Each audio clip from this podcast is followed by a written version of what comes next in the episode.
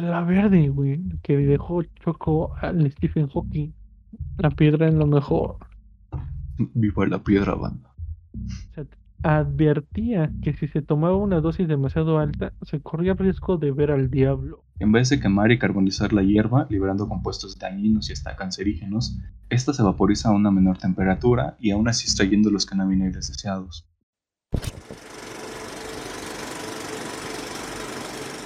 El contenido audiovisual que verá a continuación no debe de ser tomado con total seriedad. Nos deslindamos de toda malinterpretación o mal uso del siguiente material. Invitamos a que los espectadores indaguen y se informen correctamente antes de tomar una postura.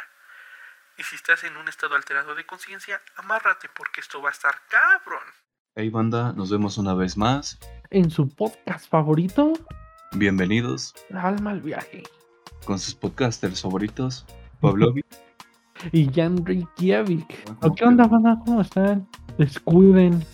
Nos desaparecimos un rato, pero ya andamos tratando de levantar el canal. Ahí nos estuvimos mejorando nosotros mismos para que haya más calidad acá. Más que nada, una gran felicitación al gran Pavlovich por sus esfuerzos para que lo- la calidad que verán en este episodio y en los siguientes será eh, considerablemente mejor. Y que ahorita me- este, lo estoy sobreexplotando bien cabrón. Ese güey no hace nada, pero bueno. Sabe. Yo llego a reclamar la recompensa. Ya cuando moneticemos mitad y mitad va a querer el vato. Sí, güey. Y bueno, banda, el día de hoy este episodio va a ser un poquito más, eh, esperemos, corto, pero, empecé- pero con la intención de ser un video que podrías mostrarle a tu amigo, a tu abuelita, a cualquier persona que no esté tan familiarizado con esta mágica y rigurosa planta. Exactamente. El cannabis, la planta La mágica. Las patas del diablo. Este video tiene toda la intención de ser informativo con para que tanto consumidores son los que no tengan nada que hayan tenido relación con esta planta puedan informarse un poquito más y tener una mejor perspectiva sobre lo que es el cannabis La weed. liquid. La, la verde, güey, que dejó Choco al Stephen Hawking. Esa mera. Más o menos cómo vamos a trabajar los temas esta vez, mi querido Jan Reykjavik. Es buena pregunta, mi querido compañero. No es como que todo esto esté guionizado. No, Ajá. no. Sale de pura improvisación natural. Pura, puro talento, pa. Por eso tenemos tanta harta cantidad de seguidores, pa. Pues ahí vamos, ya son 17. También algo que afecta mucho el que nos escuchen como pinches este, señores hablando como a las 6 de la tarde es porque estamos, no vivimos solos Exacto. y ya sol- solemos grabar en la noche. Es que hay moros en la costa. Esperemos que recordar estos días como esas veces de. "Oh, qué cagado! Hablábamos así porque estaba al lado de nuestros papás, una más. Ya después gritar y decir por eso. Viva la piedra, o no sé. y un día vamos a ser más extrover- extrovertidos. ¿verdad? Sí, pero pues ahorita aún ya le vamos a invertir un poquito más al audio porque pues luego ni se escucha ese güey. Eh, ahí con la edición de audio me escucho chido. Voz sensual. Pero bueno, el día de hoy los temas a plantear estarán divididos de la siguiente manera. Así, una breve historia del cannabis, formas de consumo, efectos del cannabis, relación canábica con el cerebro o algo así. Riesgos de consumo, tanto en largo y corto plazo. Eh, y tratar de indagar un poco sobre el consumo responsable y algunas cosas, eh, algunas conclusiones al final de este video. Así que espero que la información proporcionada por este medio sea de su agrado y de utilidad. Entonces esto es lo que vamos a ver el día de hoy. Así que espero estén preparados y listos para aumentar su perspectiva con respecto a esta planta. Pero antes de que la cosa se ponga un tanto más pacheca, eh, nada más me queda recordarles que eh, nos sigan en todas nuestras redes sociales. Estamos en Spotify, TikTok, eh, Google Podcast y en Instagram. Y me queda recordarles que si les gusta nuestro contenido, nos podrían apoyar dejando un like. comentando cualquier cosa que se les ocurra, nada más que sea con respecto a los videos y suscribiéndose si en verdad les gusta todo lo que hacemos. Y ya. Comenzamos. Pues vamos a dar una pequeña introducción sobre la gran historia que tiene esta planta y un poquito de sus orígenes, ya que no es 100% acertado los orígenes de esta planta, ya que el cáñamo aproximadamente tiene registros entre 10 a 12 mil años, más o menos en Asia Central, donde los primeros este, registros de esta planta fueron escritos por el emperador Shinu, que en el anterior episodio hablamos un poquito sobre este emperador, así que dense ahí una vuelta, jaja. He encontrado eh, restos prehistóricos, vaya, en India, Tailandia y Malasia. Y hallazgos en la actual China prueban que alrededor del año 4000 antes de Cristo, como mínimo, se hacían en ese entonces este, ropas con las fibras del cáñamo. Y como dato curioso, también en China proviene uno de, uno de, los primeros testimonios escritos del uso medicinal del cáñamo. Más que nada, su conocimiento se atribuye al mítico emperador Xinong, el Ben Cao Jin, un libro que se le atribuye fue escrito a partir de las tradiciones orales en el primer milenio antes de Cristo y básicamente recopila información sobre la agricultura y las plantas medicinales. El efecto de esta planta se describe explícitamente en este libro. No solo permite la comunicación con los espíritus, señala, sino que también refleja el cuerpo. Al mismo tiempo se advertía que si se tomaba una dosis demasiado alta se corría riesgo de ver al diablo, que hoy en día se puede interpretar que se hablaba sobre ciertas alucinaciones que trataremos más adelante. Más o menos, el cáñamo se industrializó a gran parte del otro lado del globo por sus grandes atributos por su gran resistencia y duración, usado para hacer tanto cuerda, tejidos o velas para los barcos, claro. Y se expandió a Europa alrededor del año 500 a.C., gracias a los escitas. También, y también llegó a Oriente Medio y norte de África, donde se hizo llegar semillas de la planta al sur de Europa. Alrededor del año 1000, los musulmanes crean el hachís, una pasta creada de la resina del cannabis, después de que el Corán prohibiese el alcohol. Así que gracias a este prohibicionismo tenemos poder disfrutar el rico hachi.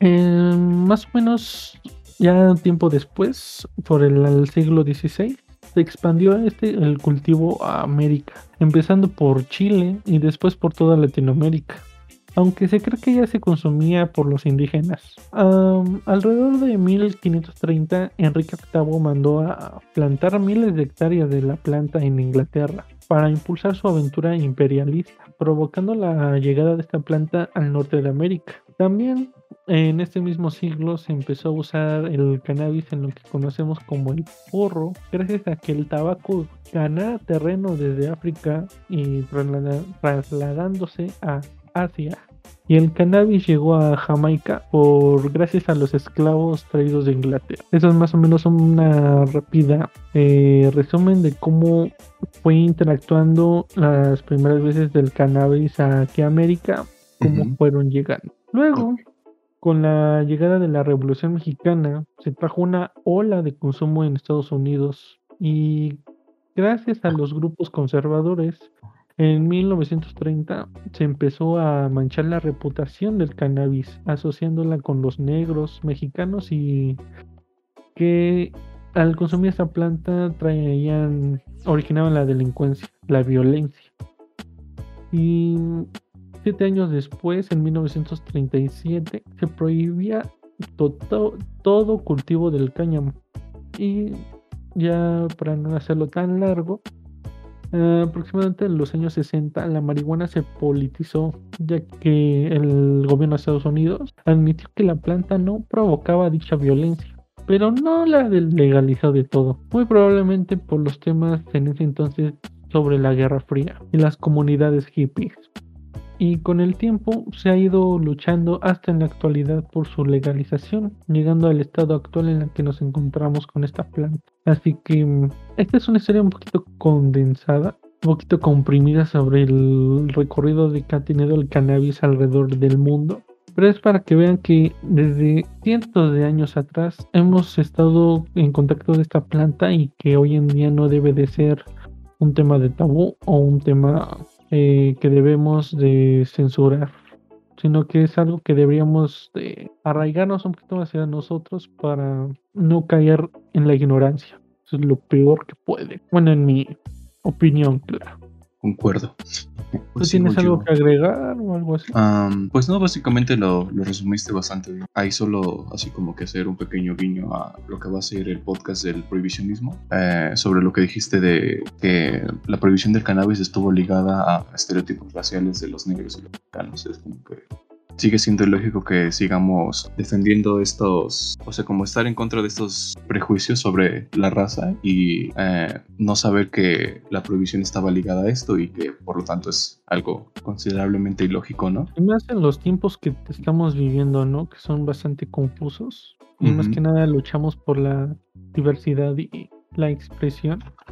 Exacto. y ver cómo han utilizado exactamente estos temas raciales y clasistas para el prohibir ciertas cosas. Creo que es algo que mm, al menos el tiempo ha ayudado a que todos estos prejuicios, como dice mi compañero, se han quedado tan bien fundado- fundados en la sociedad que muchos creen ciertas barbaridades o endemonizan muy profundamente a esta planta. Así que pues hay que tener más ojito con lo que cuestionarnos más que nada con lo que uno cree. Exactamente. Bueno, y eso fue todo sobre la historia del cannabis. Un pequeño Ah. resumen que esperemos que les sea útil. Em, Entonces ahora escuchar cannabis, cannabis, cannabis y se habla mucho de que se consumió, pero o sea, ¿cómo, cómo es? ¿Qué tantas formas hay de consumir esta planta, mi querido Pavlovich? Bueno, ahora vamos a abordar las formas de consumo del cannabis. Ah, para entender de mejor forma las vías de consumo de la planta del cannabis, me gustaría conglomerarlas en cuatro grupos que iremos analizando en esta sección. Eh, primeramente, eh, me gustaría hablar sobre las formas combustibles, que básicamente se relacionan por el hecho de quemar ya sea las flores de cannabis o sus extractos, eh, los cuales abordaré de una forma más amplia.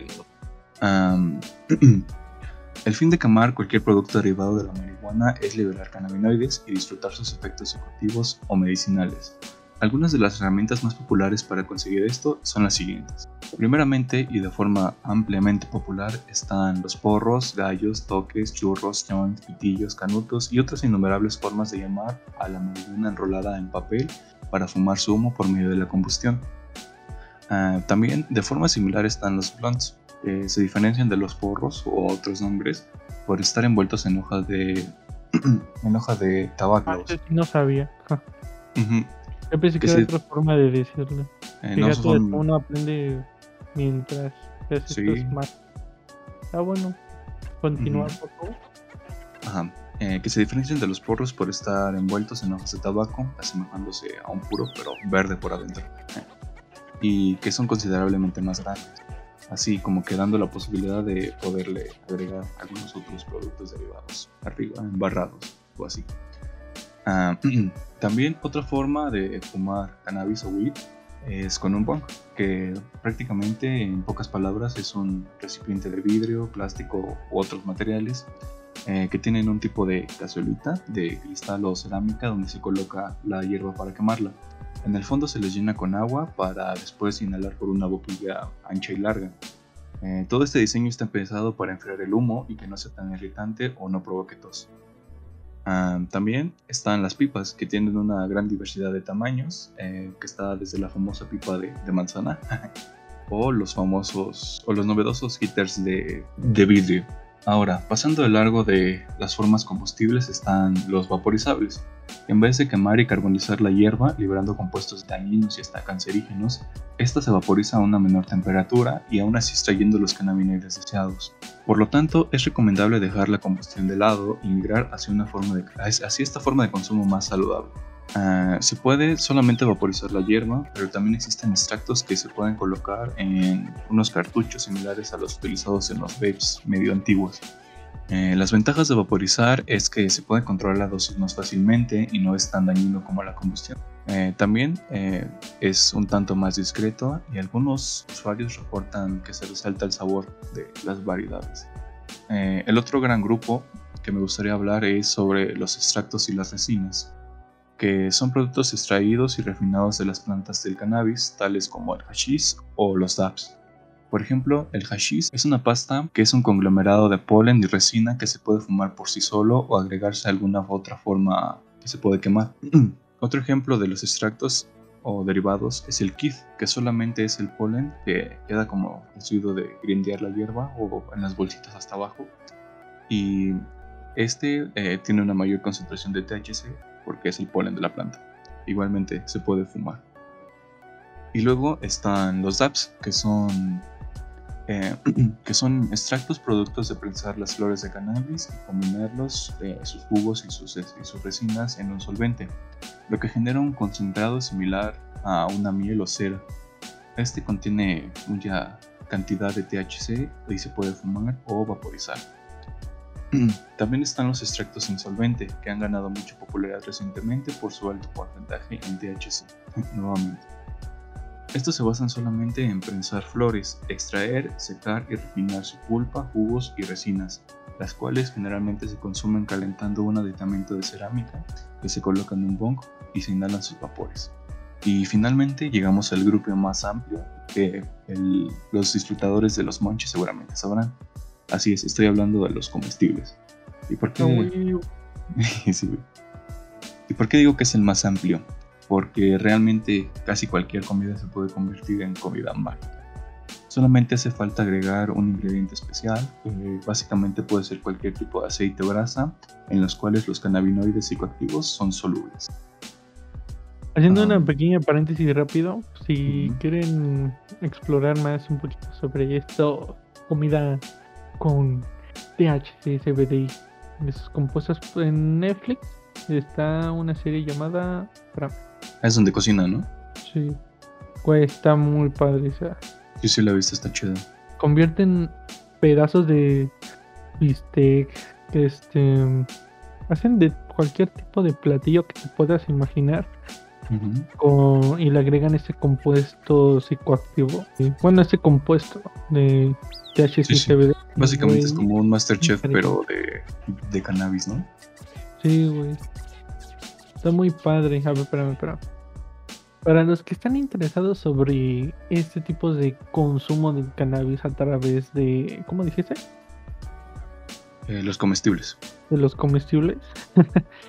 El ingrediente secreto eh, Cannabis es una serie que es una miniserie de seis episodios que la pueden encontrar en Netflix o no sé si en otra página igual XD que básicamente es un Masterchef pero todas las comidas que se preparan se le agregan estos esta esencia mágica el cannabis. Es un bastante eh, interesante que cualquier platillo tanto um, una sopa fría un buen, eh, ¿cómo se dice? Un costillar de carne puede ser la mejor forma de poder disfrutar el cannabis. aparte es bastante interesante cómo manejan el, el tema del cannabis. Ya que... Como que más normalizado, ¿no? está bastante normalizado. Y las formas en las que se presentan el cannabis como extractos de aceites, ah, diferentes presentaciones que se pueden extraer estos compuestos de CBD y THC eh, son tan variados que en este programa se pueden presentar.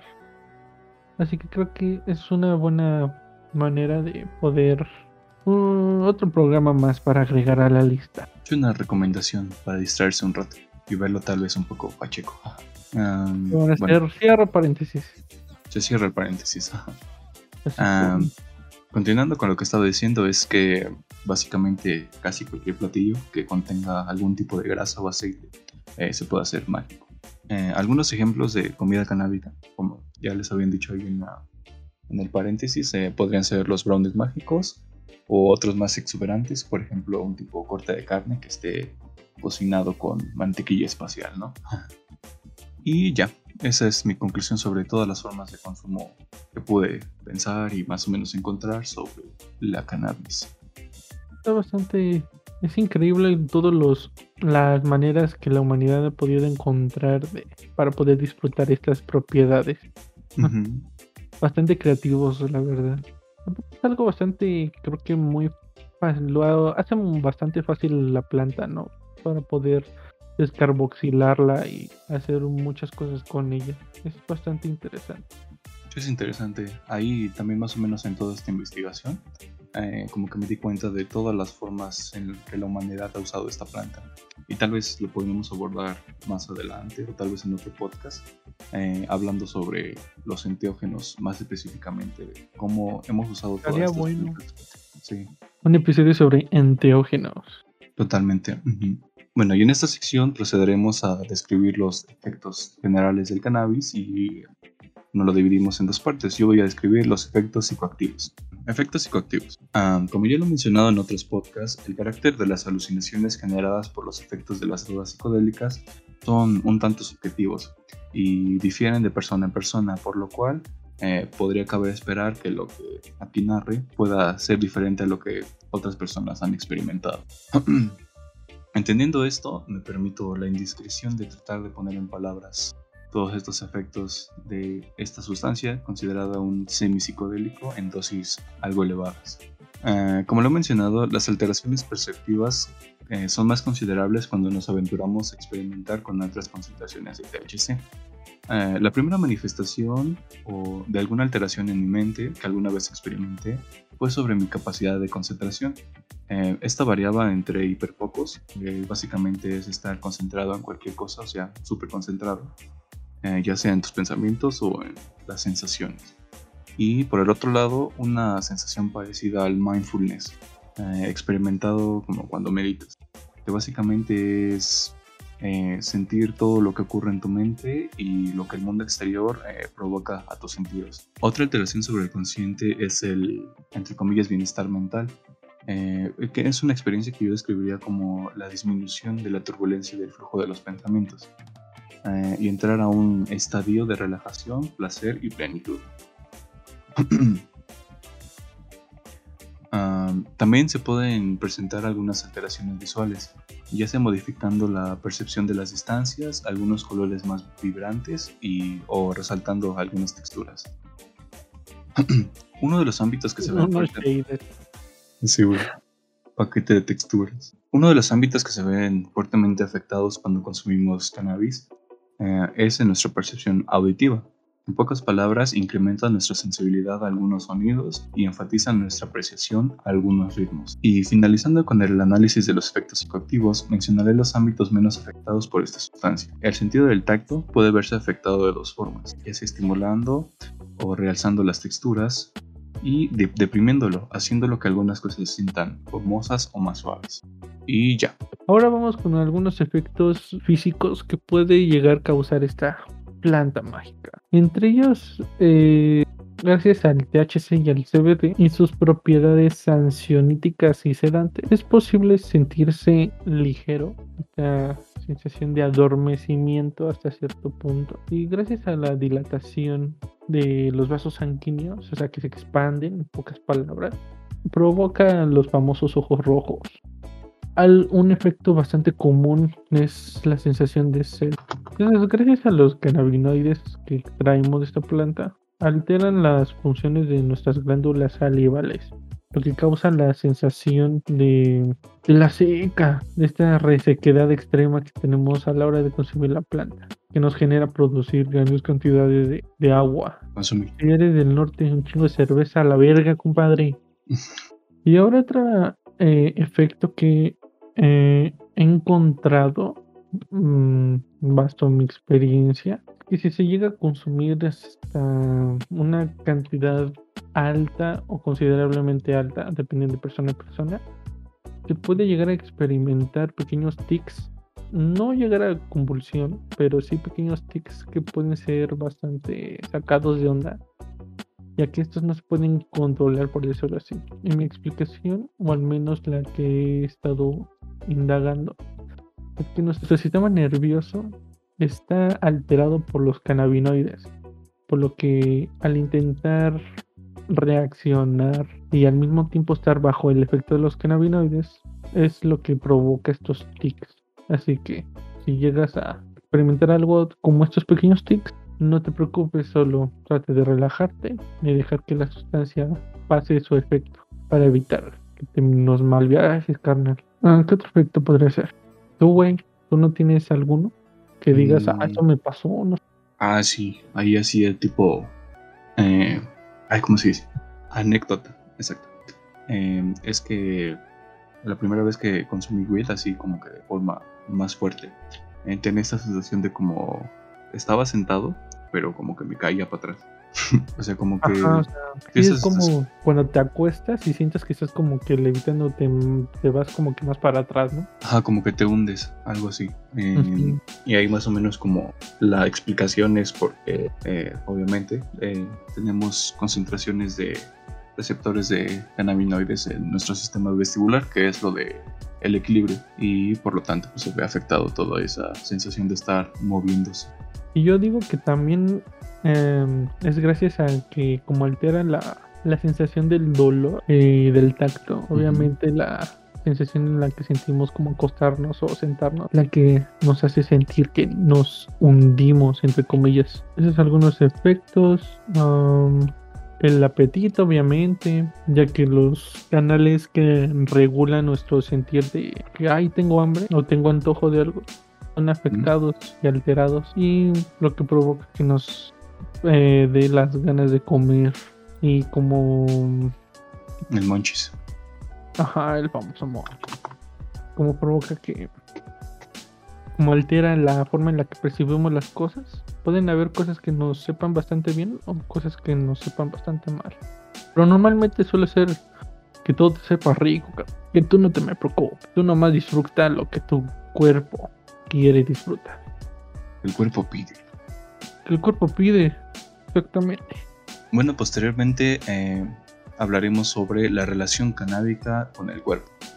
Antes de adentrarnos a comprender cómo actúa la marihuana en el órgano coordinador del cuerpo, o sea, el cerebro, eh, debemos comprender cuáles son los responsables de sus efectos. Efectivamente, hablo de los cannabinoides, los cuales hemos mencionado a lo largo del podcast. Eh, la planta del cannabis contiene cientos de cannabinoides y es posible que en un futuro se descubran más, pero los más relevantes en la historia y en la cultura son el CBD y el THC. Delta 9 tetrahidrocannabinol o THC es el cannabinoide responsable de la mayoría de los efectos físicos y alucinógenos relacionados a sentirse volado o high, entre comillas, mientras que el cannabidiol o CBD es el responsable de su potencial medicinal. La forma en que estos químicos interactúan en nuestro organismo es un tanto curiosa, ya que su estudio llevó al descubrimiento de un sistema interno encargado de regular funciones vitales en nuestro cuerpo. Hablo del sistema endocannabinoide, que básicamente es un conjunto de receptores ubicados en nuestras células y nervios que al recibir una señal proporcionada por una llave neuroquímica, los endocannabinoides, tales como la anandamida y el 2-araquidonilglicerol, perdón, producidos por nuestro cuerpo, se encargan de modificar los parámetros de ámbitos tan diversos como el apetito, sensación al dolor, efecto placebo, humor, equilibrio, entre otros. Estos receptores se encuentran en diversas concentraciones a lo largo de nuestros órganos. De estos, los que presentan un número elevado de, de receptores son el cerebro, el estómago, la boca y los ojos. Cuando se introducen al organismo cannabinoides como el THC o el CBD, estos pueden conectarse a dichos receptores debido a, su similitud con los endocannabinoides, provocando desbalances en este sistema, así explicando los efectos físicos y psicoactivos comentados anteriormente. Y ya. Efectos corto y largo plazo. Los efectos a corto plazo pueden ser por la alteración del proceso cognitivo, la memoria del pensamiento, la memoria, pensamiento, lenguaje, la percepción del entorno, tiempo de reacción y si no se tiene un consumo responsable que puede generar paranoia, ansiedad, alucinaciones y ataques de pánico. Por lo que puede ser alterado por esta sustancia, puede llegar más entre eh, paréntesis, más que nada en dosis altas o por un consumo repetitivo, cierra paréntesis, puede llegar a percibir estos efectos como peligrosos y no como el resultado de haber consumido cannabis, logrando una malinterpretación por parte del cerebro, provocando que la forma en la que percibimos los efectos sean exagerados por el cerebro y puedan afectarlo con los síntomas anteriormente mencionados y también generar el famoso mal viaje. La pálida. La pálida. Y a largo plazo puede generar adicción. no sé si adicción. no es adicción. Es como más hábito, ¿no? Ajá, un hábito. Es como el alcohólico. Que no se hace alcohólico de la noche a la mañana. O que por nomás tomar una cerveza, un, un preparadito, un azulito, cara. Un, un, un clamatito, no, es cierto. Todo adicto. Este no genera más que nada la este hábito de estar consumiendo y al ser un hábito los mismos receptores endocannabinoides comienzan a tener esta resistencia. esta tolerancia a la sustancia, lo que provoca consumir cantidades más grandes para sentir las mismas cosas que se sintieron la primera o segunda o tercera vez. Por lo que genera, ahora sí podría llegar hasta un punto de adicción por querer, más que nada también porque esta sustancia genera... Eh, ¿cómo se dice? La hormona del placer. Dopamina. Sí, casi cualquier cosa que casi cualquier cosa que genere dopamina puede convertirse en una adicción grave. Ahí depende más o menos de los niveles de dopamina, obviamente.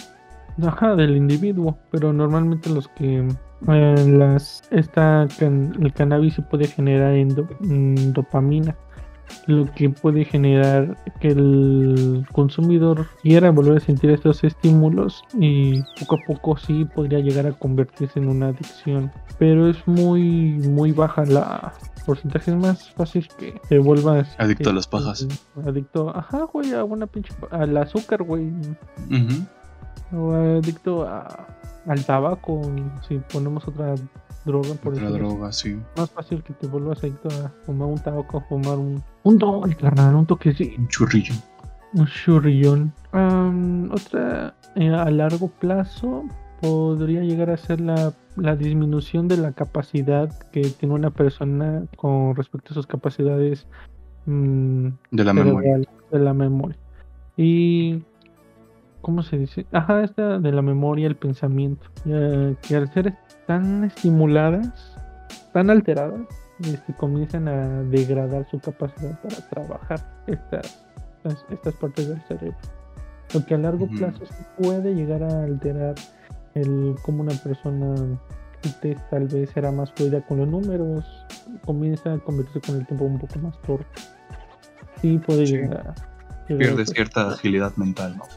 Por, decirlo así, eh, por resumirlo así bueno, y posteriormente me gustaría tocar así como unas pequeñas recomendaciones sobre el consumo responsable.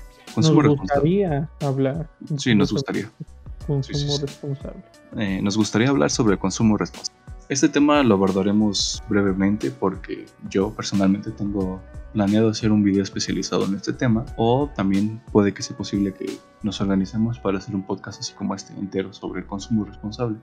Eh, y extrapolarlo a otras sustancias. Pero en este podcast me limitaré a dar recomendaciones específicas para esta sustancia. Bueno, como dijo Albert Hoffman, haciendo paráfrasis a Paracelso, eh, la diferencia entre droga, medicina y veneno está en la dosis, por lo cual considero que no es prudente sobrepasarse con la cantidad de hierba o marihuana que se consume y mucho menos con la frecuencia con la eh, porque además se crear algunos trastornos relacionados al sistema serotoninérgico de la serotonina y dopaminérgico, como ya lo hemos dicho, de la dopamina, eh, los cuales podrían derivar en enfermedades como la depresión o la dependencia, eh, este crea una resistencia a sus efectos, o sea, y considero que pues no, no es igual de disfrutar la primera vez o cuando estás fresco de, de cannabis. Y además presiento que podría ser una experiencia más agradable si se busca el momento y lugar adecuado para hacerlo. Pero si de cualquier forma ya sientes que estás resignado a un consumo habitual y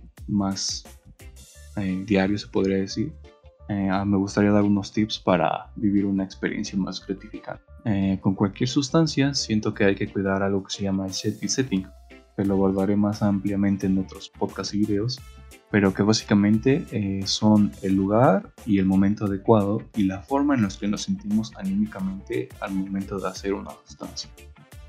Ya. Va, me parece bastante bien esas recomendaciones. Ya, si de plano, con todo lo que acabas de escuchar en este episodio, dices, va, le voy a darle una oportunidad a esta planta. Es bastante necesario tener que tu primera vez sea en un entorno bastante controlado para evitar presiones, ya sea en terceros o con el miedo de ser, eh, entre comillas, cachado. Para evitar que los efectos que estás sintiendo sean eh, malinterpretados por el cerebro y digas, no, esto no es normal o no deberías estar sintiendo esto y comienzas con un mal viaje. Que ya después hablaremos más en otro episodio sobre cómo abordar el mal viaje, ya que creo que fue un poquito eh, variado de persona a persona. sería como, sería como el podcast o video de cómo tener un buen o mal viaje, como describiendo todo eso. De hecho, sí.